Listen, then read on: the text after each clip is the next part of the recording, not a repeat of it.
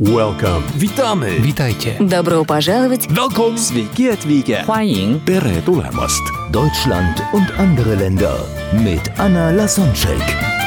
Der erste und einzige Podcast in Deutschland, Österreich und der Schweiz, der sich mit interkultureller Kommunikation beschäftigt, spannende Impulse über fremde Länder liefert, entfernte Kulturen näher bringt und erfolgreiche Menschen mit internationaler Erfahrung interviewt. Herzlich willkommen zu der 95. Folge des interkulturellen Podcasts. Eine Special-Folge, weil ich die Teile von äh, einer Keynote, die ich letzten Monat im Juli in München für Intelligent Millionaire Network gehalten habe, auf Englisch, weil einige, die nicht aus Deutschland kommen und kein Deutsch verstehen, gerne auch teilweise Einblicke in meine Arbeit als interkulturelle Trainerin bekommen möchten. Und vielleicht auch du freust dich dann, einen Teil von meiner Keynote zu erleben. Viel Spaß und viele schöne Erkenntnisse. Weil es eine Live-Aufnahme ist, ist natürlich die Qualität nicht so hervorragend, wie das sonst der Fall ist. Aber ich hoffe, du freust dich trotzdem. Viel Spaß und tolle Erkenntnisse dabei. a person who not only is from Germany, but a person who speaks several languages, and she knows much more than maybe we all about intercultural communication, intercultural business around the world, and what it means to to create success. If you wanted, for example, to launch your business um, in, in the US, or you have a service, or whatever that is, she helps individuals and companies to be successful in the international market. She's an international speaker and a trainer, and she speaks four languages. Isn't that great? Right? Awesome. So, all the obstacles that you want to avoid when doing business on a global basis, and uh, how to create you know, there's always cultural differences if you do business overseas. Uh, for those of you who have done that, so all the challenges that come with it, she's gonna, you know, help these people with this. So big round of applause. Welcome tonight, Anna Lasonczyk.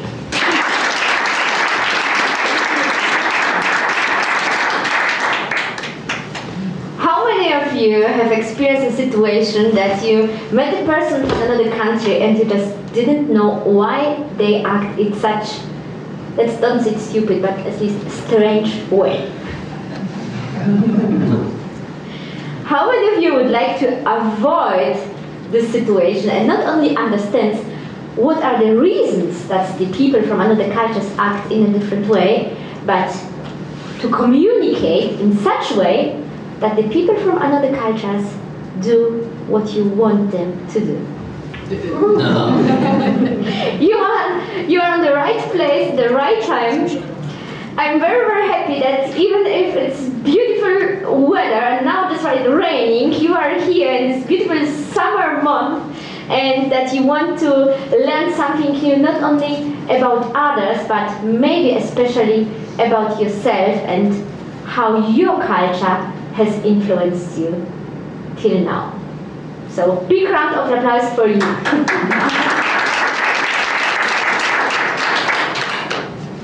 In the next um, 45 minutes I have, is that right?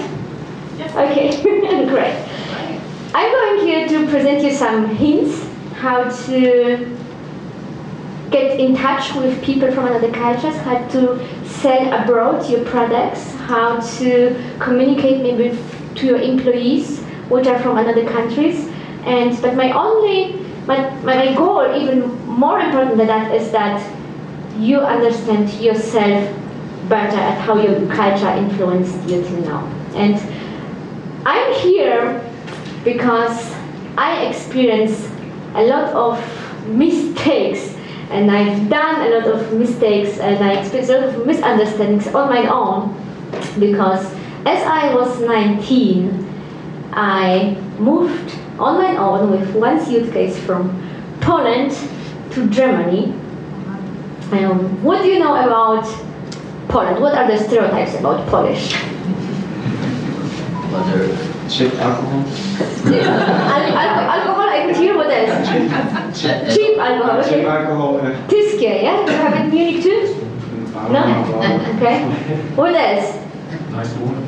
Nice woman? Okay, what else? I just experienced them as, as quite ambitious. Uh, Quite ambitious? Yeah. You are so nice to me. because I've read a lot of times.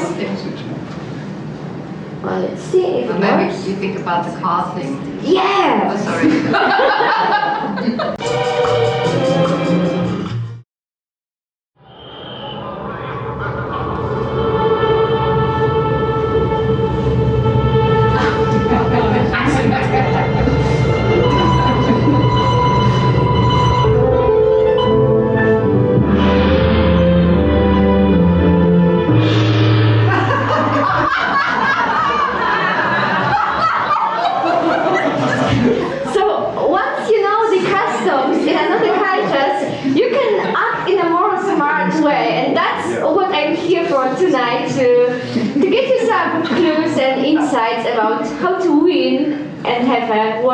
Success. But back to Polish, yes, I meant this thing with the car. Go to Poland and your car is already there.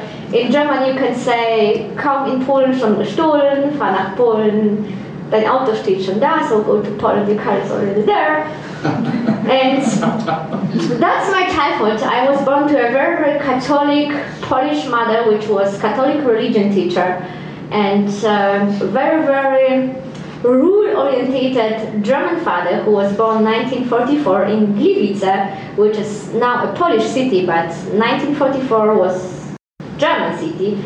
After one year, it became Polish because the World War ended, and it was suddenly forbidden to talk German. So he was, my father was already one year old, and his grandfather was afraid to go with him on the street because he started using first German words, and they would shout if you just speak German. So it was difficult um, time. That's why he doesn't speak German anymore. But he had this German mentality, and a lot of things were forbidden in my home. And I realized that I'm not allowed to do things my colleagues and friends are allowed to do. And sometimes it was difficult for me because I felt that I didn't belong somehow to, to the country. And mostly there are two ways how to act with parents. Either you do the same way as your parents did, or you do the completely opposite. And I chose the second way, and actually, as I was 19, I packed my suitcase two days after I had my A levels in my yeah, hands, and I just escaped to Germany. I shouldn't maybe say Germany because the city I went to was Passau. Do you know what Passau is?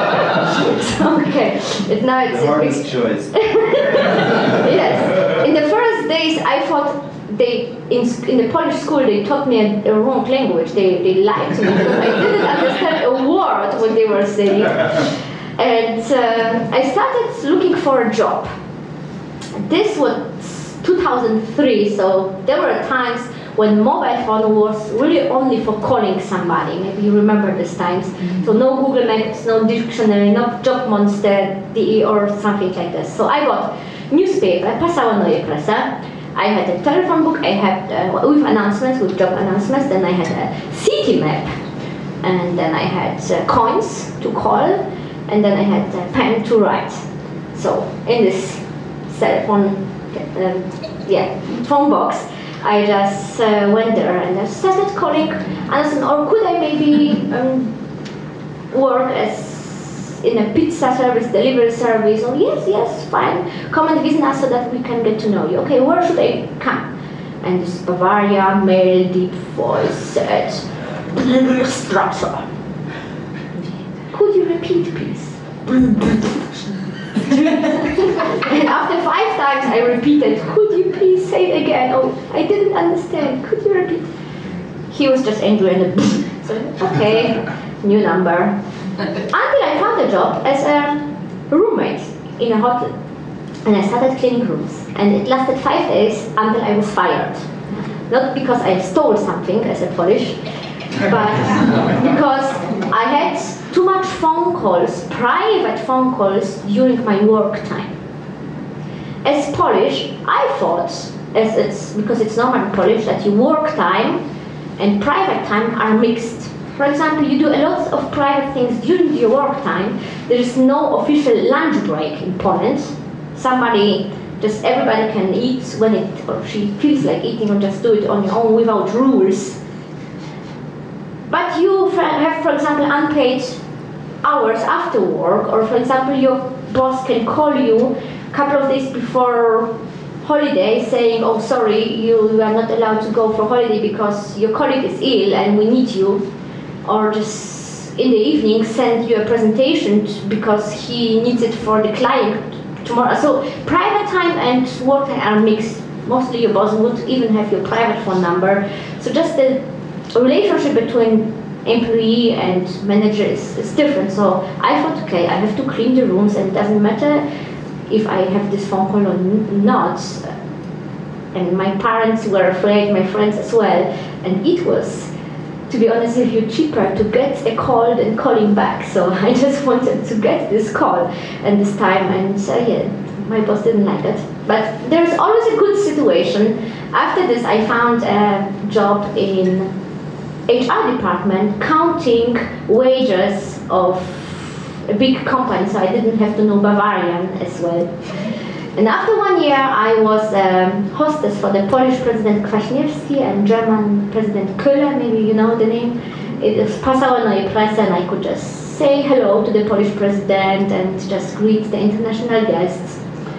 And after two more years, I started preparing German managers from big, big companies going to Eastern Europe to do business there, and I was explaining how to act with Polish and from people all over the world.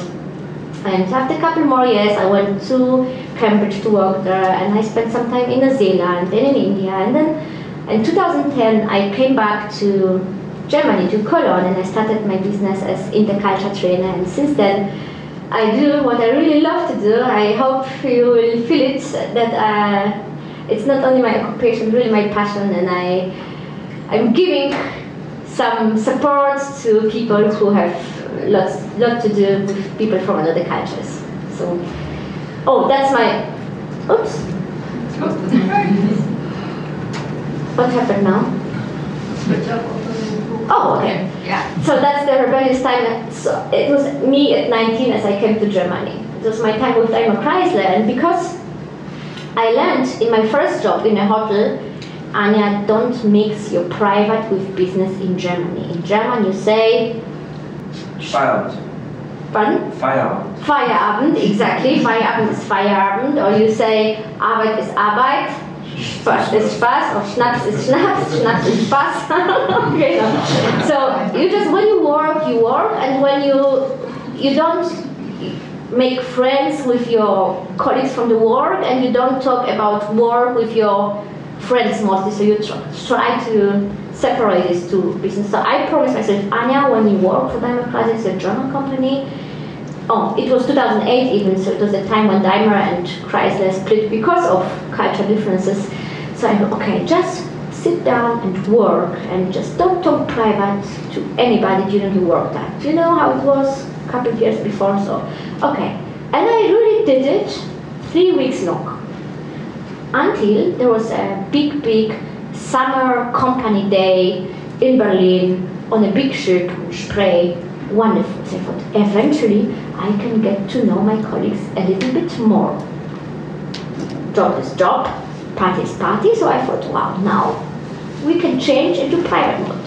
So I asked my boss where he lives, who does he live with, if he's married, and so on and so on. And I realized the people just say something like, oh, I will grab something to eat, and they don't come back anymore.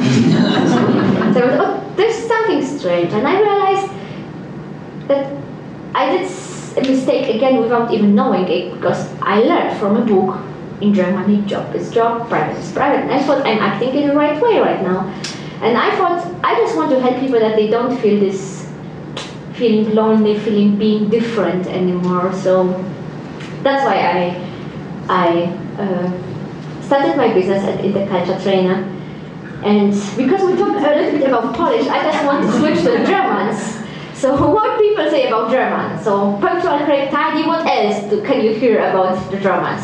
So worldwide, because it doesn't matter how Germans really are, but when you say that you are German and do business internationally, much more important is what's in the head of the people you act with.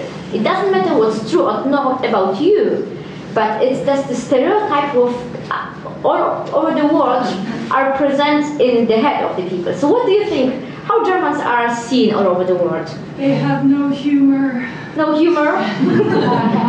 you are laughing. So how many of you are German actually? Okay, great. How many are not?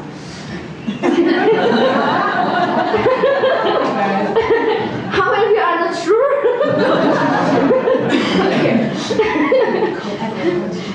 okay, great. So uh, no humor. What else? Efficient. Efficient. Uh-huh. Accurate. Accurate. Punctual. Right. Mm-hmm. What else? Always serious. Always serious. Boring. Boring. Who said it?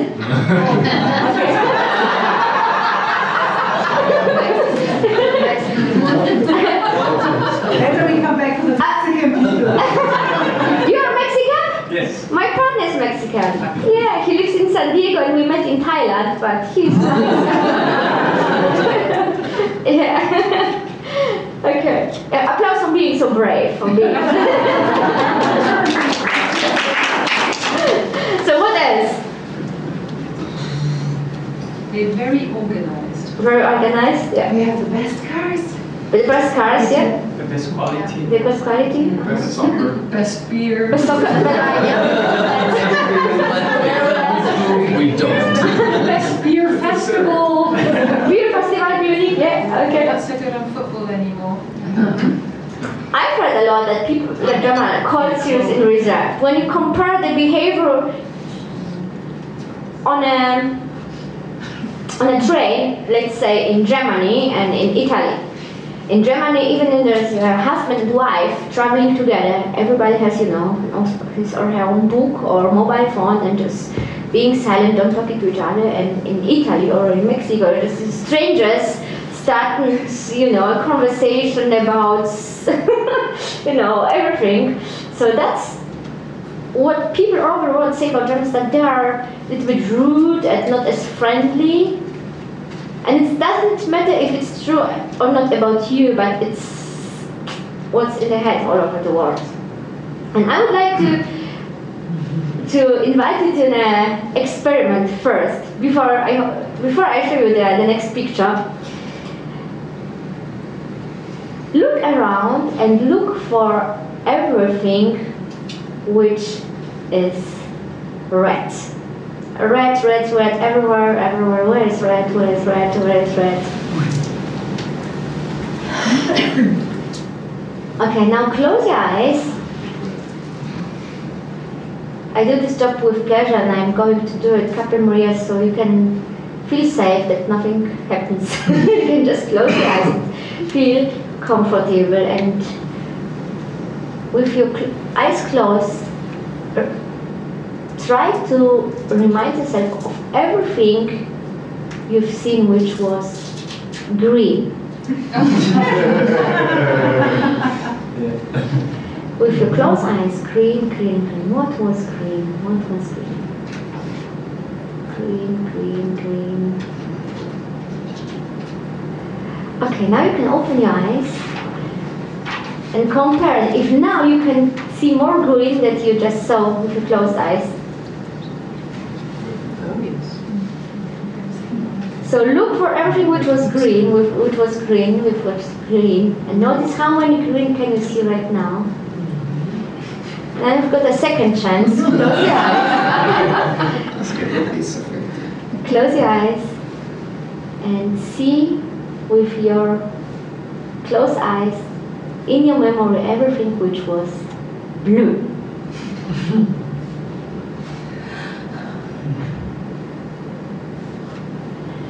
You can open your eyes right now And now you can maybe a bit more have a feeling how our stereotypes build in our heads. Isn't it that your attitude, what you are wanting to see, what you prepare yourself to see, you will see it, more of it, because your attitude just allows you to, your focus actually decides what you are able to see. So if you believe that, you know, some stereotype about country or about people from this culture is true, you will find some kind of proof that this attitude is true about another people. And you just don't see the opposite of it. Exactly like right now.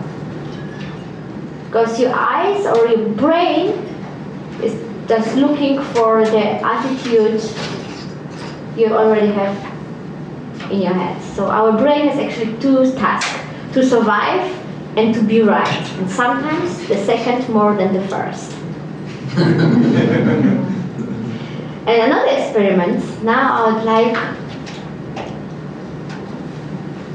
only people who are born in the first half of the year to close their eyes.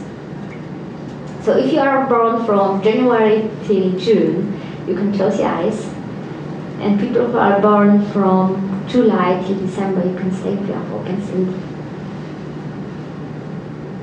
Now I would like also the people born in the second half of the year to close your eyes.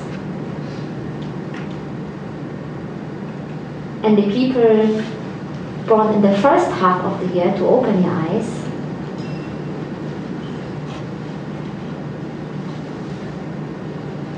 And Now I would like the people who are born in the first half of the year to close your eyes.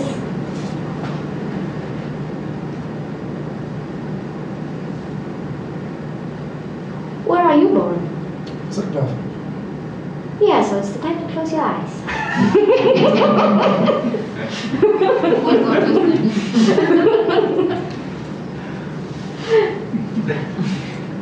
Okay, now you can open your eyes. What do you see? Yeah. For example.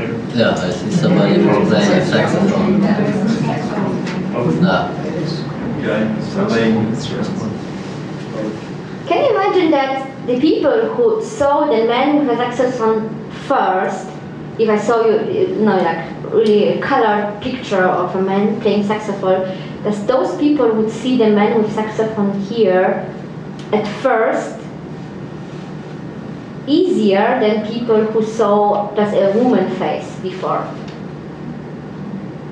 And if sometimes five of seconds can change our perception, how huge is the influence of our culture in which you lived for 20, 30, 40, 50, 60, 70 years. If only a couple of seconds can influence in such a way that your perception change and it's that your brain just sees another picture here.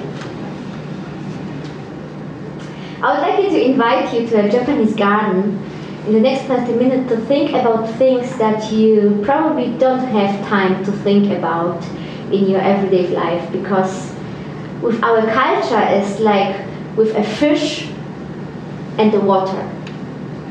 The fish discovers the need of the water only when it's out of the water. And the water for the fish, it's like culture for us. It surrounds us, it's invisible, but we feel how important the culture is when we deal with people from another country because we go to another country or we have just something to do with people who come from another culture to us. So the first basic difference about culture is called there are peaches cultures and coconut cultures. So what's the difference be- between peaches and coconut? one is Hard on the outside. Yeah, part of it. Hard outside, soft inside. That's about coconut. And what's about peaches? Hard Hard inside, soft outside. When we compare the American culture and the German culture, what do you think? Which fruit matches more which behavior in Germany and USA? Germans are the coconuts. Why? Okay, German. Who thinks Germans are the coconuts? Okay. Wow, like-minded group. EMN. I love it. Why do you think the Germans are more like coconuts? Hard shell. So when I when I talk to Americans, they say it's very very difficult to make friends and make business, do business with Germans. They are so cold, they are so reserved, and it takes ages to break the ice. By the way, the same I hear from my friends from Cologne moving to Bavaria. Oh, Nearby mountains as always. They tell me, Aya, I moved to Munich three years ago, but I don't really have, you know, friends from like rural Bavaria. The most friends I have and people I talk to are people who moved to Bavaria as me, and there are no really Bavarian Bavaria. But once you make friendship with a Bavarian, it's a friendship for your whole life. You can really rely that's really stable. You can count on them and they do much more for you than the people in Cologne. Now in Cologne, you go to Cologne, you sit in a bar alone and somebody just sits next to you and invites you for a beer. Bavarian would say, no wonder, it's only, you know, 0.2. if you if you order big beer in Cologne, you get 0.3. So, and then you can spend all night together and the next morning then they know your name, yeah? So that's the people and life in Cologne. And the same is about Germans talking about the Americans. So you say, you know, you go to America, they, ask, they tell, how are you, how are you? They ask, even if they don't mean it. They say, yeah, you must visit me, we must see each other again. And you know, even if you go there and they open the door because they remember you, they would say, wow, great, you are here, fantastic, awesome. Uh, you know, that's my fridge, help yourself. That's my car, you can use it and have a trip around. Yeah. Imagine in Germany, yeah, the husband, the husband would say, take my wife and leave my car. at the country." so that's that's that's the say also about Americans that it's very difficult to, to do friendships with Americans because it's very, you know, like they are very superficial, so it's not deep enough for them.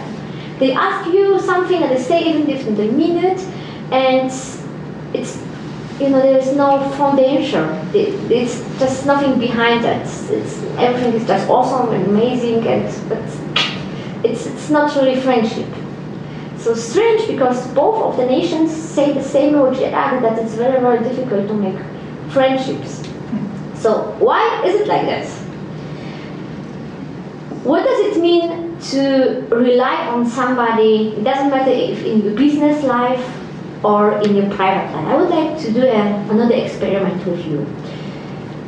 You can keep your eyes even open for this, but use your imagination and try really to feel how would you, would you, would you act in this situation.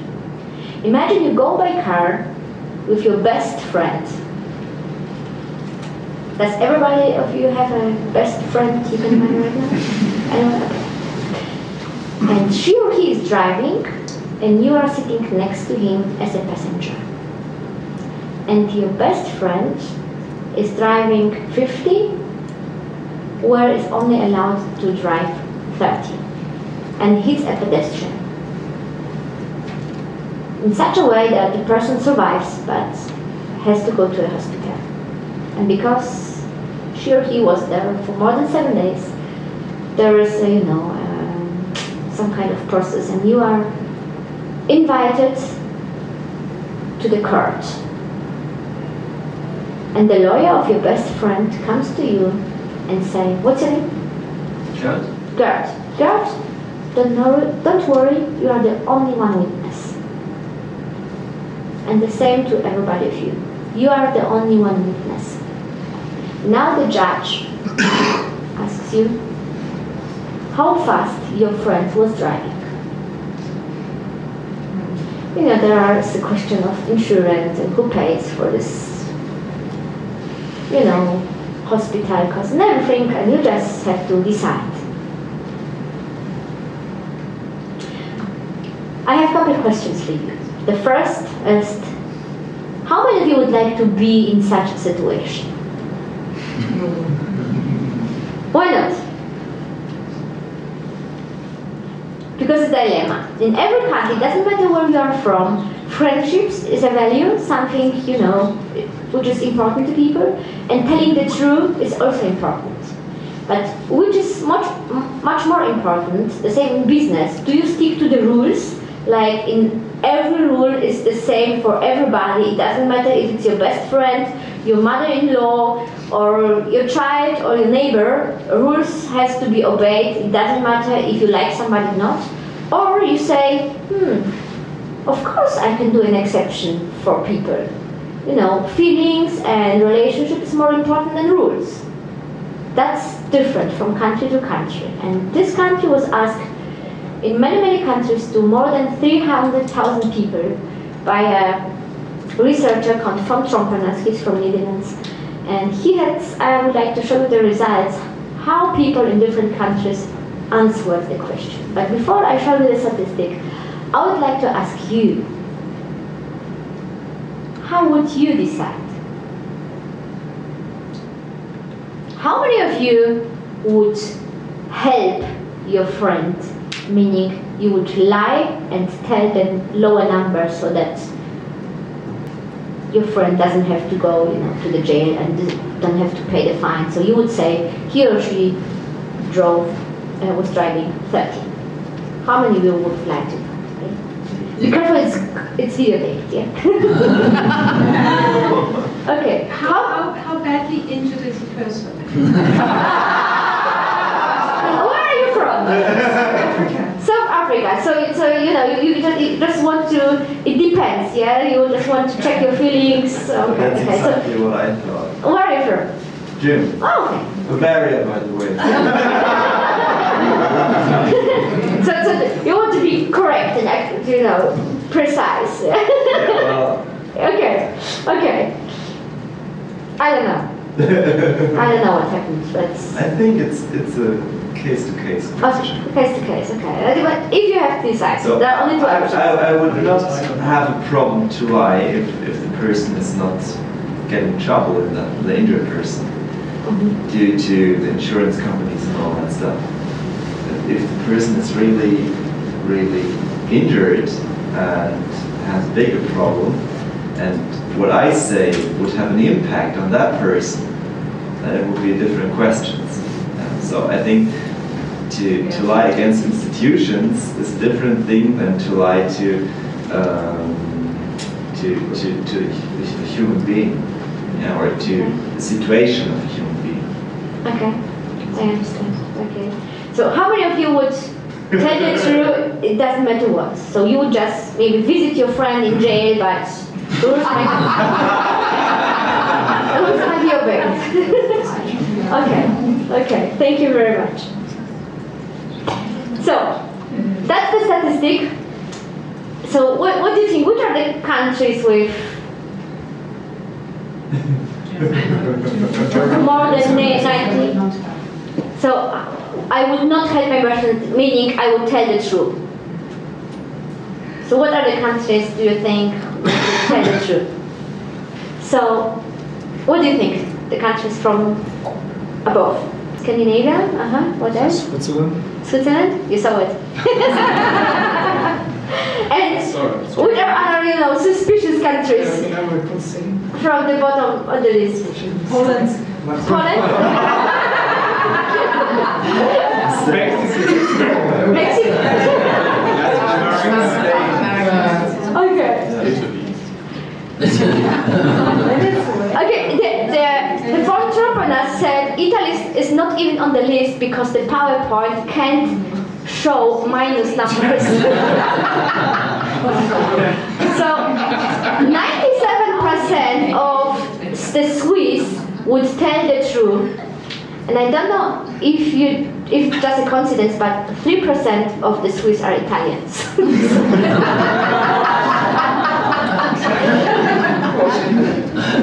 and if I just would leave you with these graphs, I maybe would even produce more stereotypes.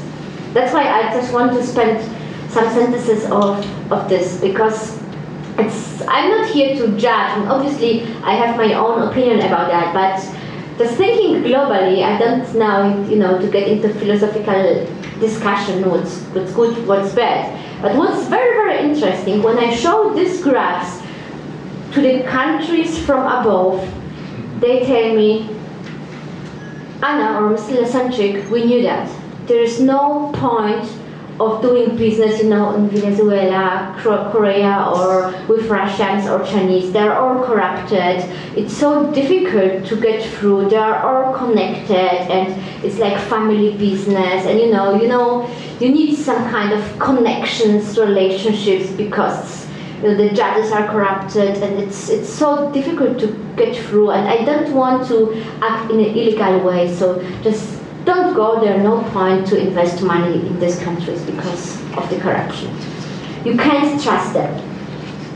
And when you show this graph to the country from the bottom of the list, let's say people from India, they say, Ms. Lasonczek or Anna, how can we do business with the Swiss or with the Canadians? How can we trust them? How can we rely on them? They wouldn't even help their friends.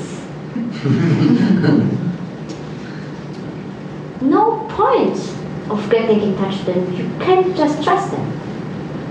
So that's the difference how trust and relationship in business matter or doesn't matter in business. In Germany, you want to be efficient and get straight to the point.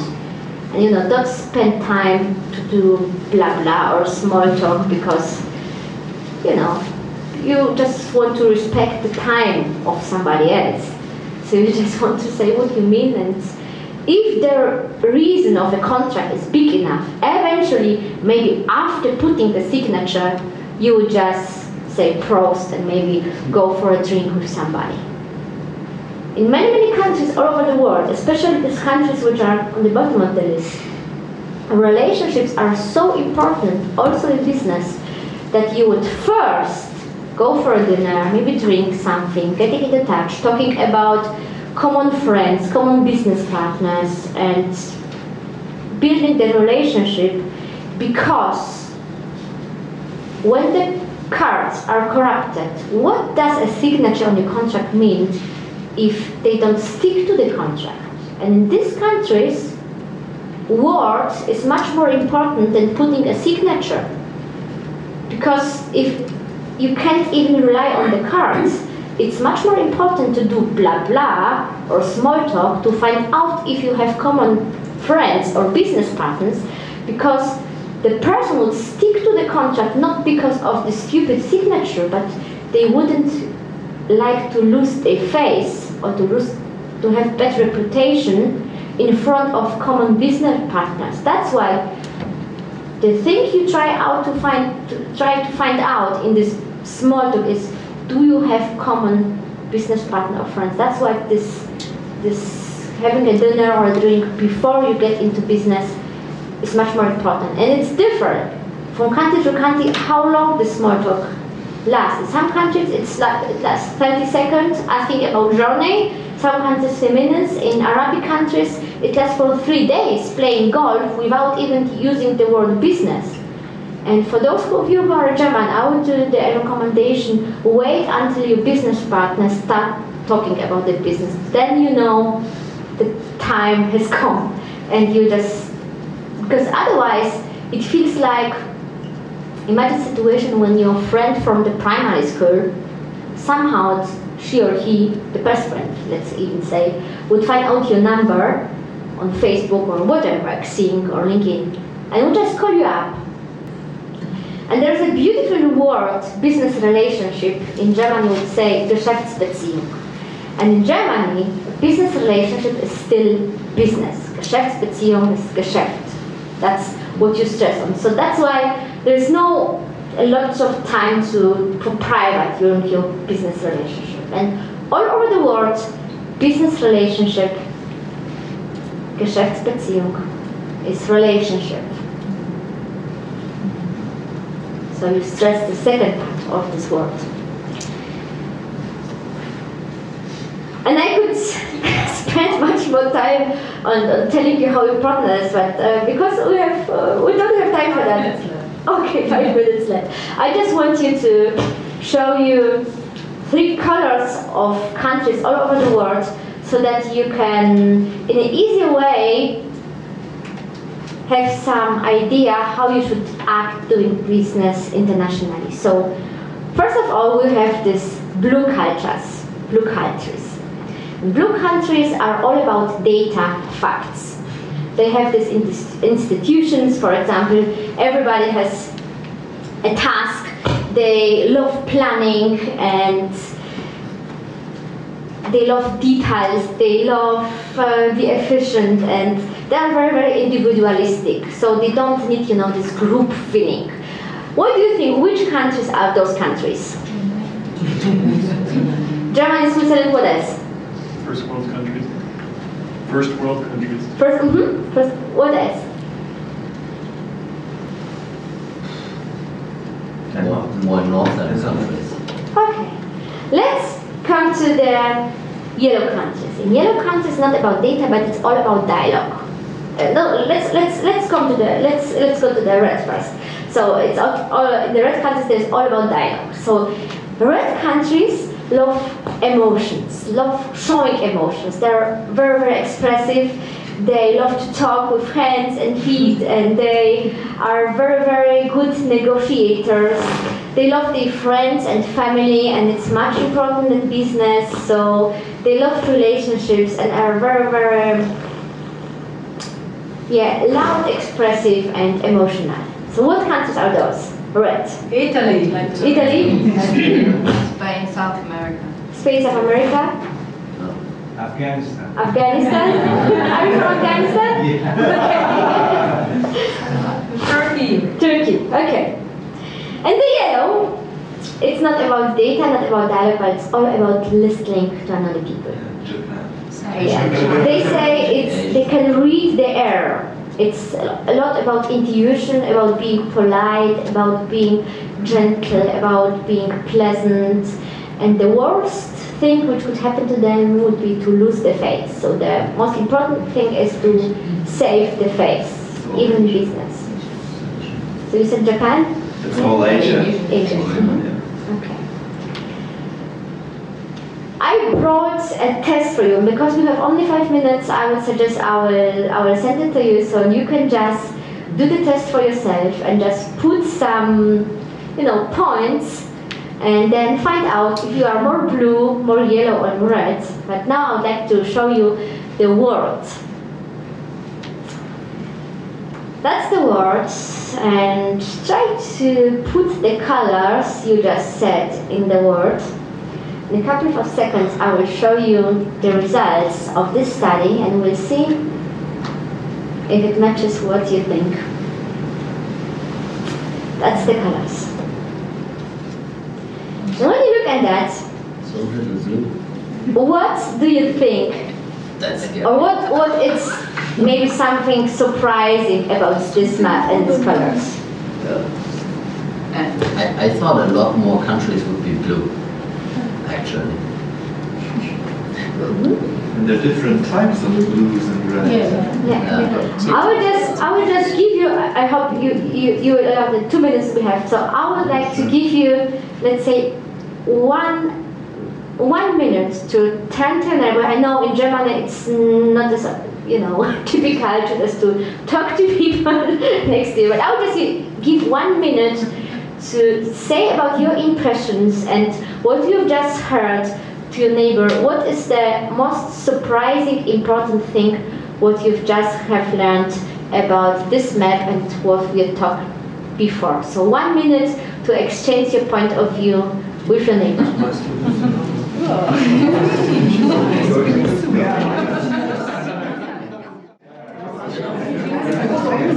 Okay, I'm very, very happy that you are so enthusiastic.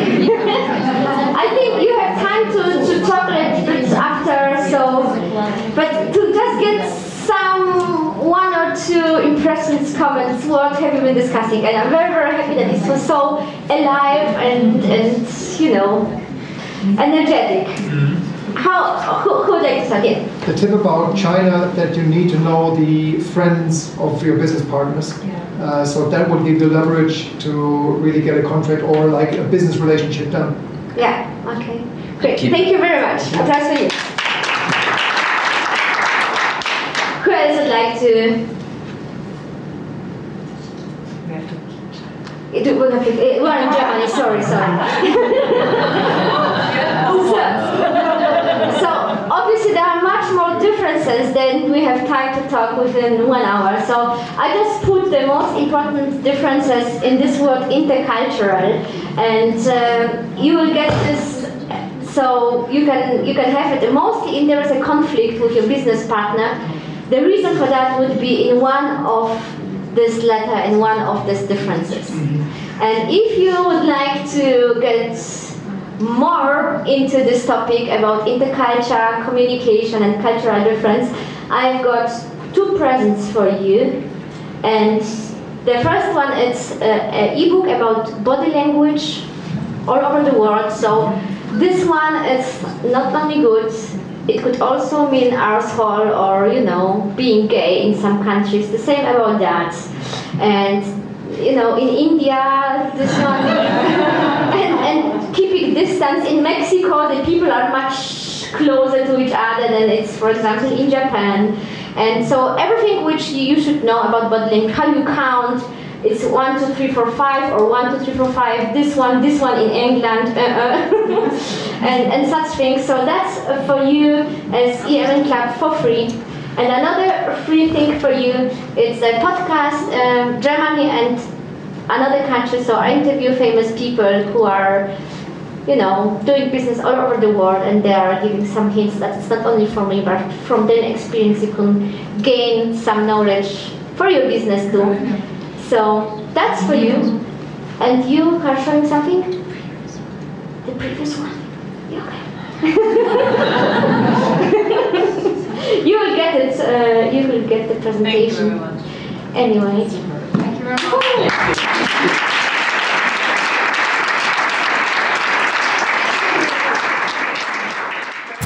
Welcome. Witamy. Witajcie. Добро пожаловать. Welcome. Sveiki atvykę. 欢迎。 Tere tulemast. Deutschland und andere Länder mit Anna Lasonczek. Der erste und einzige Podcast in Deutschland, Österreich und der Schweiz, der sich mit interkultureller Kommunikation beschäftigt, spannende Impulse über fremde Länder liefert, entfernte Kulturen näher bringt und erfolgreiche Menschen mit internationaler Erfahrung interviewt.